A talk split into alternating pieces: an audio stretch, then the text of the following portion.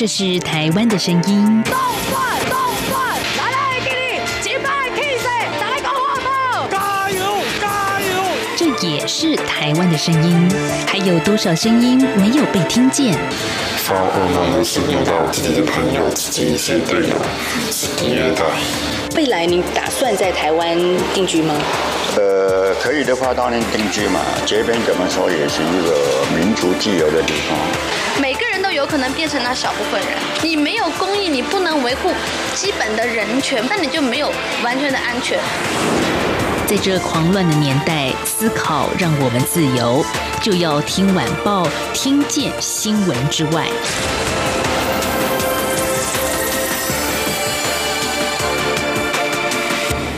迎收听，就要听晚报，我是宛如。今天是九月九号，星期三。不晓得听众朋友，您是不是从小呢就听过一些童话故事，像是王子与公主从此过着幸福与快乐的日子呢？好，这可能真的是个童话或者是神话哈，因为哎，进入婚姻之后的挑战其实蛮多的，能不能真的过着幸福与快乐呢？可能要看个人的经营了。不过呢，这个王子与公主好像就是很多，比如说像宛如小的时候，哎，还是个小女生的那个年代啊，总是会觉得希望能够找到自己未来的白马王子一个这样的概念。那有没有可能王子与王子、公主与公主，他们也可以过着幸福快乐的日子呢？在台湾的教育界有一个话题啊，真的掀起了论战啊，是什么呢？也就是教育部推动国民中小学新生阅读推广计划，每一个学年会选定一百本好书，那再随机送给国中、国小的新生，每个人一本的书籍。那教育部这学期就把描绘多元性别的绘本，也就是《国王与国王》这本书列入好书的清单。这样子的一个多元性别的绘本，大家就可以听到了。嗯，会有人赞成，也有人反对嘛。所以我们来看，全国家长会长联盟就认为说，教育部应该主动收回这样子的绘本，不要再为多元而多元，为了孩子，为了国家教育一个正常的发展。家庭主流化联盟还有台湾性别人权维护促进会等团体也呼吁教育部应该尊重先前公民投票的结果，不要让同志教育进入国中以及国小。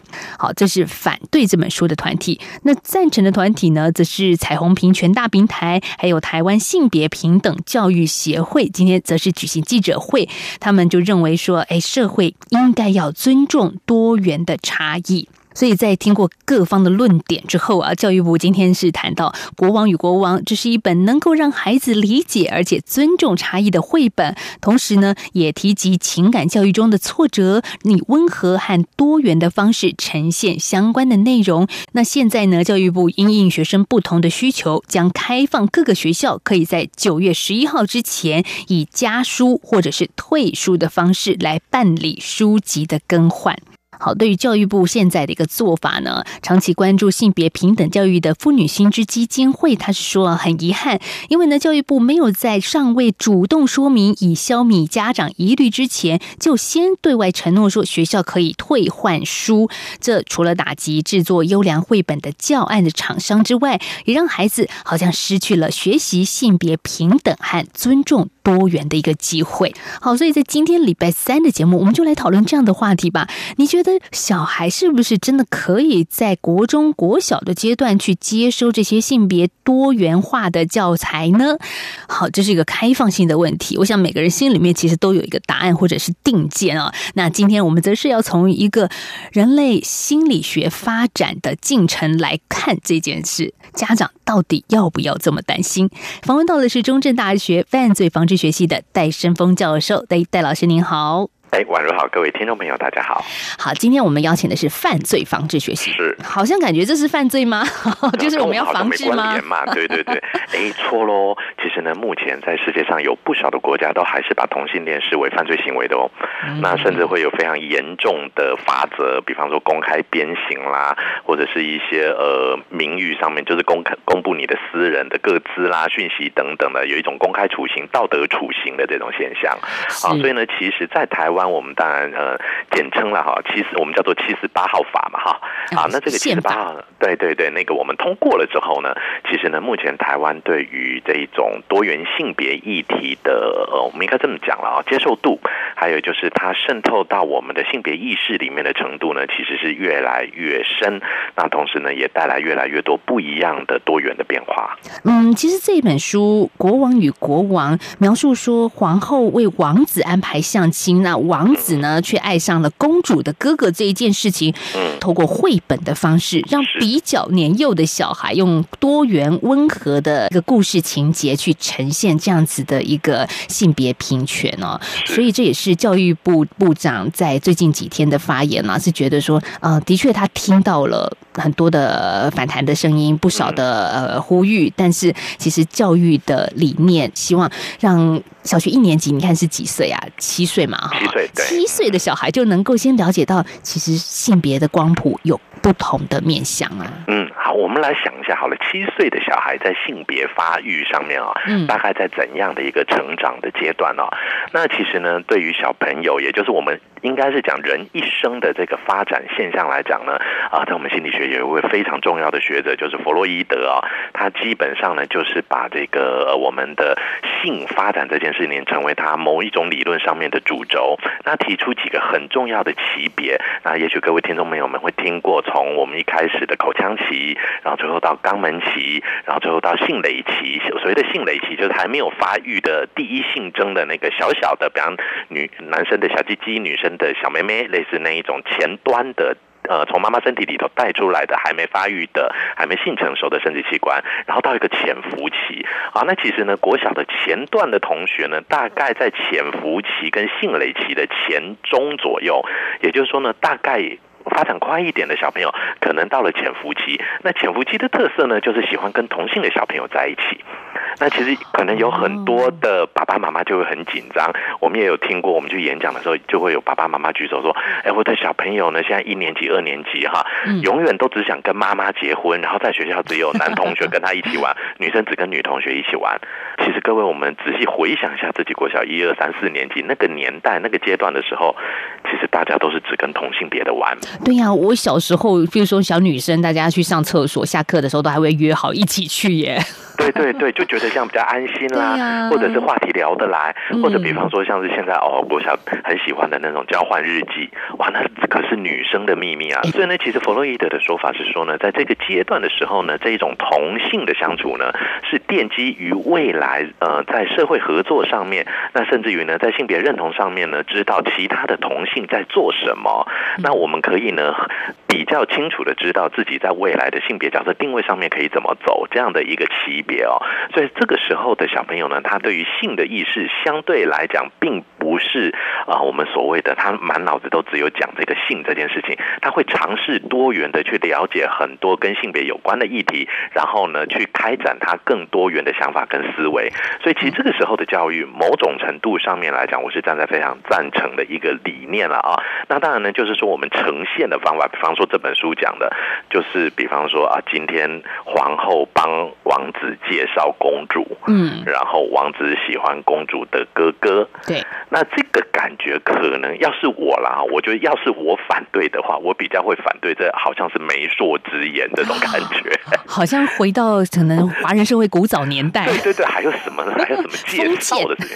讲究自由恋爱的年代，谁说王子或公主一定是对一定要王后皇后介绍，对不对？对嘛？所以其实呢，我们换个角度上面来讲，等于就是说呢，台湾在面对这一个议题的时候，我们的呈现方式上面很喜欢做的是一个反差。什么叫做反差呢？也就是说，哎，原来这是一段不被祝福的感情，而被，也就是说，好，我今天皇后希望王子跟公主在一起，这是被祝福的，而另外一段就是不被祝福的，因为王子跟公主的哥哥在一起。好，那这样的一个不被祝福的感情，相对来讲，大家就会觉得这是个 pure 的、纯净的。我竟然不被社会支持了，我还那么爱你，可见我是真爱。哦，可是这样子的真爱，好像有些家长会不高兴、啊。没有错，大家就会从这个角度下去做解释，也就是，哎，怎么这个故事的转角这么多，妹妹嘎嘎这么多？其实我看到这本书绘本里面有一个情节哦，就是因为王子一直没有去找公主，没有结婚这件事情，其实又啊太有意思了，很多可以讨论的。比如说华人社会，男大当婚，女大当嫁。那王子呢，这时候其实也说了一句话，就是说：“妈妈，我会去结婚，但是我告诉你，我喜欢的不是女生。”其实这个情节很快就过去，因为妈妈呢只听到我会去结婚哦就可以了。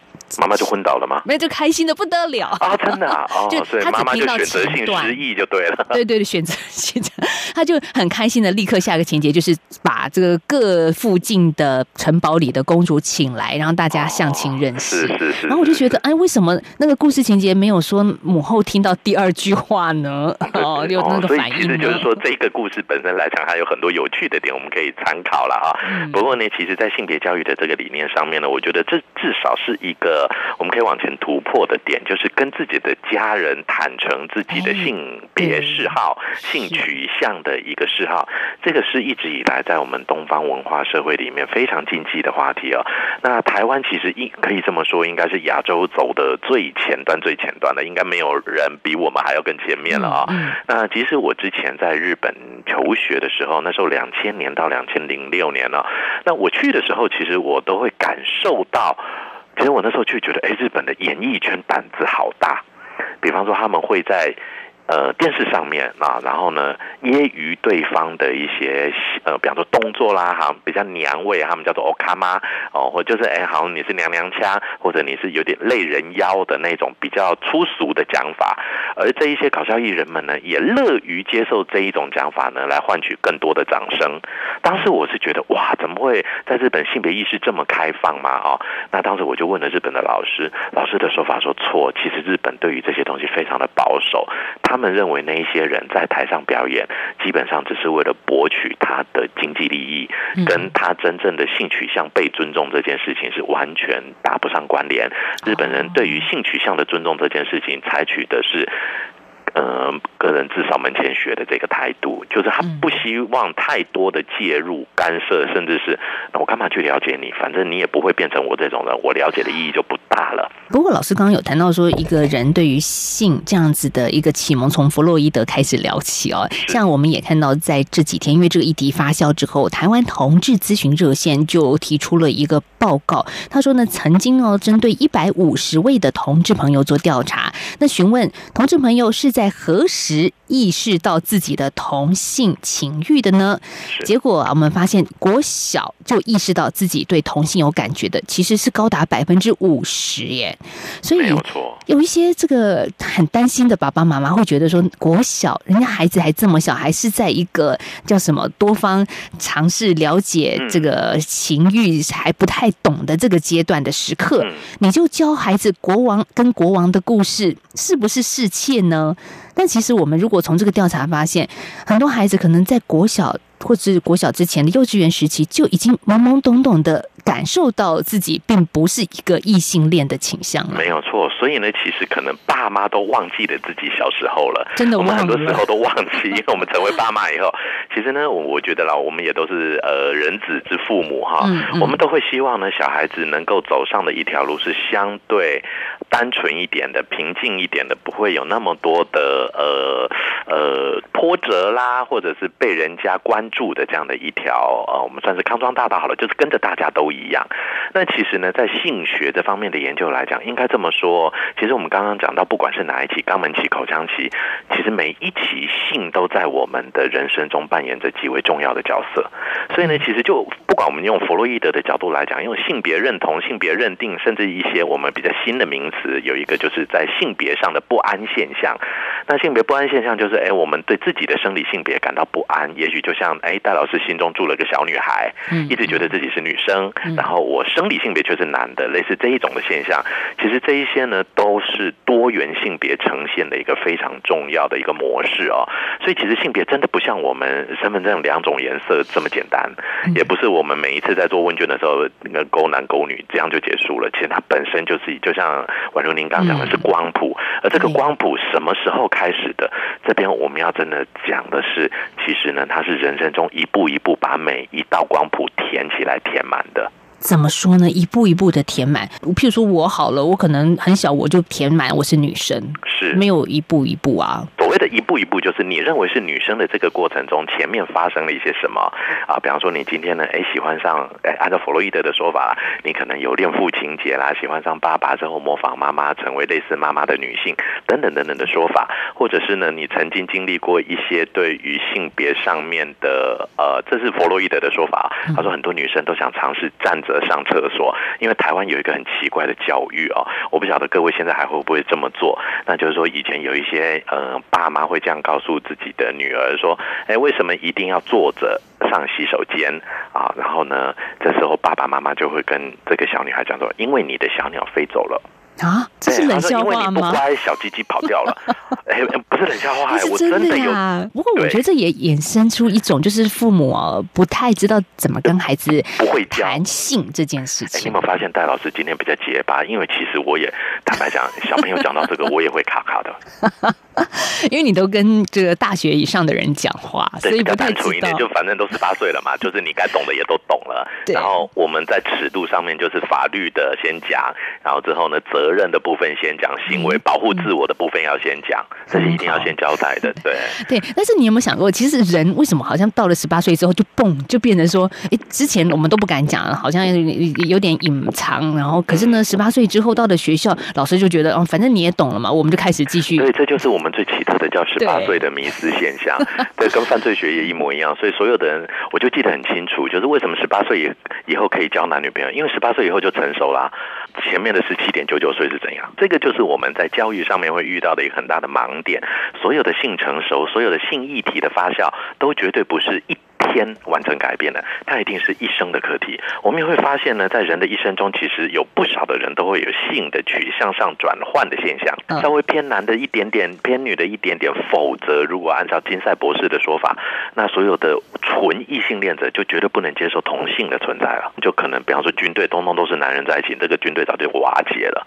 那其实，在同袍之情的这个部分上面来讲，某种程度上面，心灵的结合、心理上的依赖跟信任，换个角度上面，也必须要有对同性不排斥这个观点做基础。嗯，但是那个不排斥并没有包含到性这件事情对，可能没有，但是呢，性广义来讲的话，它就是一个依附跟连接。哦，是。对，是如果您从这个角度上来思考的时候，我们会认为呢，哦、整个的一个光谱现象来讲，大家其实都是在一个呃彩虹光谱的正中间左右的位置，也许稍微同一点点，稍微异一点点，但是其实大家都是在这个范围内。嗯，其实今天这集节目挺有意思的哦、听众朋友一边听老师从呃心理学的学理发展过程，一边去回溯一下自己是不是曾经也有这样子的一个呃转变呢？嗯，的确，我们像我们小的时候很喜欢跟同性在一起，可是慢慢的好像到了青春期，哎，情窦初开之后的，哎，可能也不到青春期，现在小孩更早了哦。对，现在 很快的哦。哎，对，幼稚园，我们家戴玉祥已经收了好多的情书了，真是麻烦。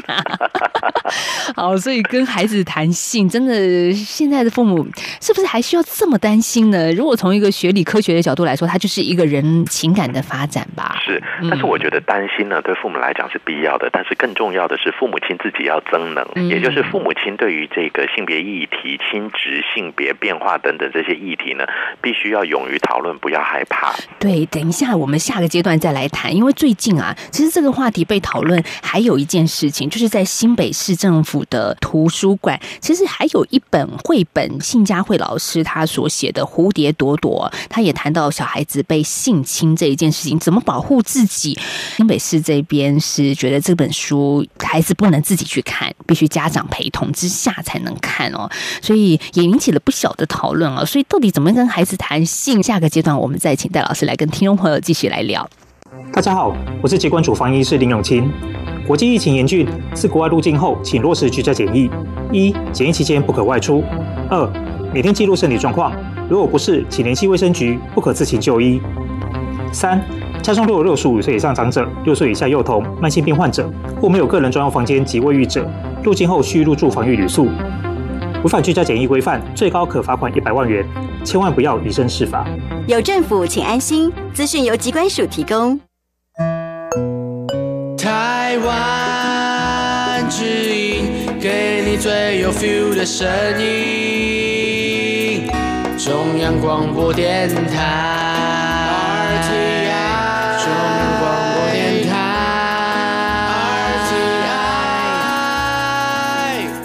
继续回到就要听晚报节目，我是宛如。如果您是家长的话，你要怎么跟孩子谈性？那除了谈性，认识自己的身体，还有更进一步的，怎么样谈？比较从犯罪层面的说性侵这件事情呢？我们继续来访问到的是中正大学犯罪防治学系的戴生峰教授，在台湾的幼稚园已经慢慢的比较开放式的态度，就是从一个玩偶，就是男生的生殖器跟生理性别的一个呃比较外显式的认识开始。所以，其实这个部分，其实我们再三强调，台湾是在这个方面是越来越进步了，也包含我们前面所谈到的，台湾现在在今年度呢，也让低年级的小朋友，呃，七岁刚入学就可以看到一本绘本《国王与国王的故事》，也就是性别不再只有单一刻板印象了。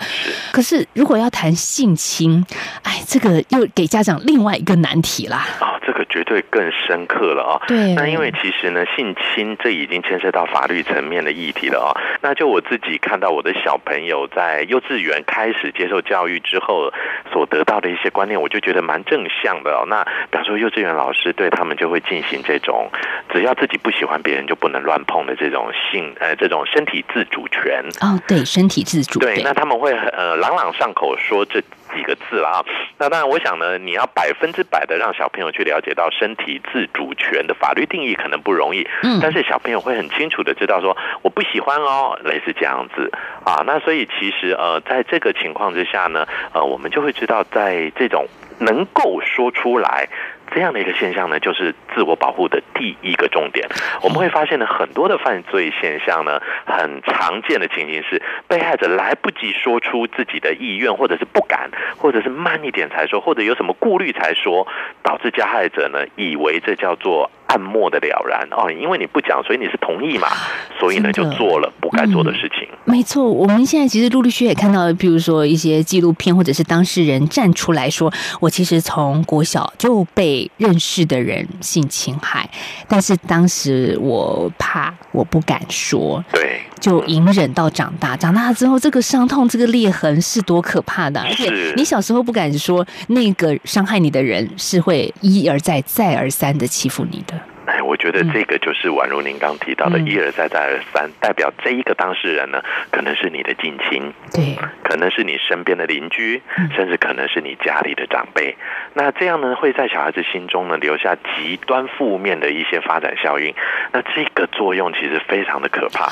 看到卫生福利部曾经有个统计，这是二零一七年的数据啊，二十年来有十三万多的性侵事件受害者。当然，这个黑数还是存在，可是呢，从已知的哦，陌生人性侵比例从百分之二十五点多下降到百分之四点三六，但是熟人性侵呢，则是从百分之十二点九八攀升到百分之七十五点六五。没错，其实我我我们也都会教小孩啦，有陌生叔叔要带你走或给你糖果吃，你千万不要去。但是这个讲法，我就觉得呢，哎，完了，你讲那个叔叔或者那个阿姨或者什么之类，对不对？嗯，其实还有一个问题，哎，我们也有遇过类似的案件，或者是爸爸妈妈的朋友进来，感觉好像跟爸妈很好。对，那这时候小朋友其实很容易就会依附着爸爸妈妈的朋友。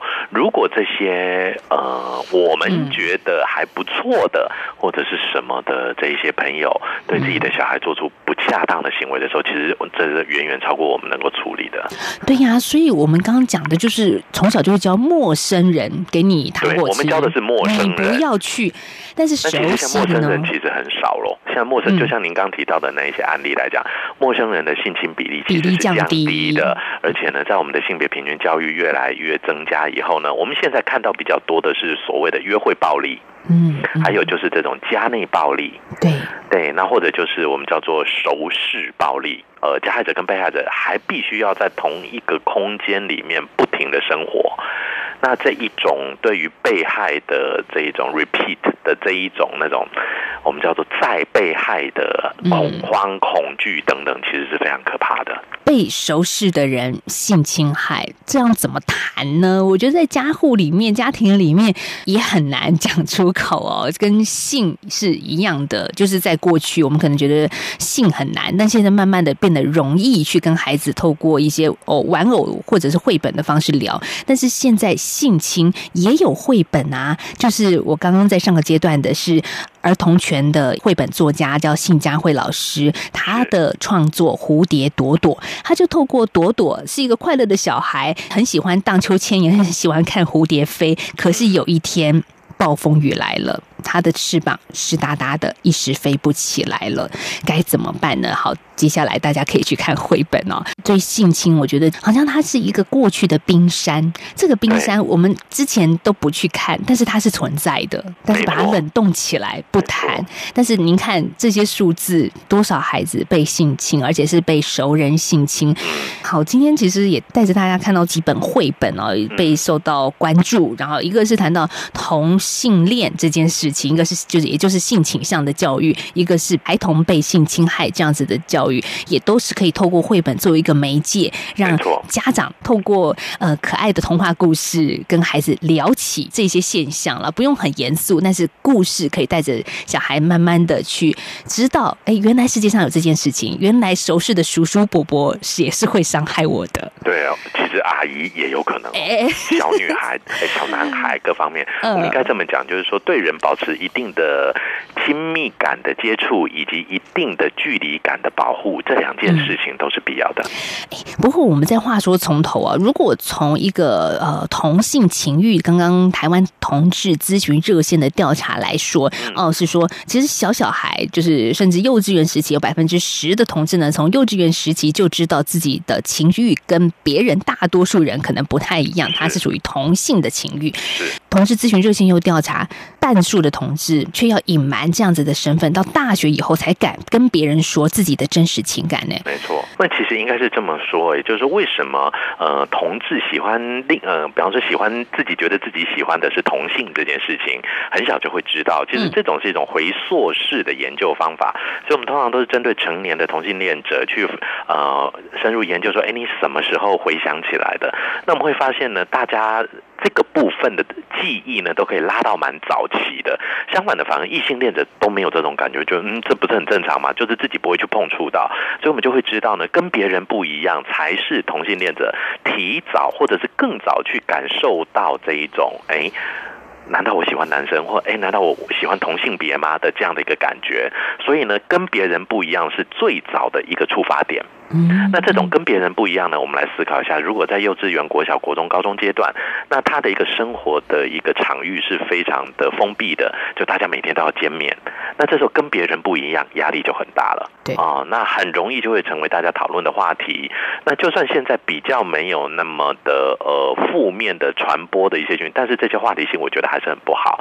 所以换个立场来说的话，到了大学，其实像我们现在大学端来看的话，其实性别议题就比较多元。而且自由，因为其实大家都是独立个体了，也也不用说太担心，好像在一个小圈圈被排挤。对对，比较没有这一种那么害怕的感觉。不过还有另外一个层面，就是现在有一些家长反对，我会觉得说，哎，孩子太小了，你先不要教了。这些家长们不太希望太年幼的孩子接触到统治教育了。但是我们今天听到老师讲，好像其实年幼的孩子本来他就是一个呃自我对于性倾向、性欲的一个探索的历程吧。对，其实它是一整个的一个滚动式的，不随时在变化的历程。所以呃。与其说太早教、太晚教，不如说我们应该说持续教、与时俱进的教。你想想看，你的小孩在十八岁以前对性懵懵懂懂，忽然间他要开始发生合法性行为了，你觉得，嗯，你能接受吗？这个才是最恐怖的开始。对，所以持续教、与时俱进的教是很重要的。而且我又想到一点哦，像以前啊，我们所说的童话故事都是王子与公主幸福快乐的日子啊。是。那长大之后变成王子跟王子啊，公主跟公主啊，没错。所以教什么有差吗？其实真的没有什么差的。而且最近倒还蛮鼓励大家尽量去接触一些暗黑童话，读一读童话的背面，其实有很多成人的观点可以带给小孩不一样的成长。嗯，这个童话。故事看起来虽然是好像很简单，但是家长能够开启跟孩子聊天的话题实在是太多了。没错。好，我们在今天访问到的是中正大学犯罪防治学系的戴生峰教授，谢谢戴老师今天礼拜三跟我们的连线，谢谢。谢谢，好，也谢谢听众朋友今天的收听，我们明天再聊，拜拜。拜拜。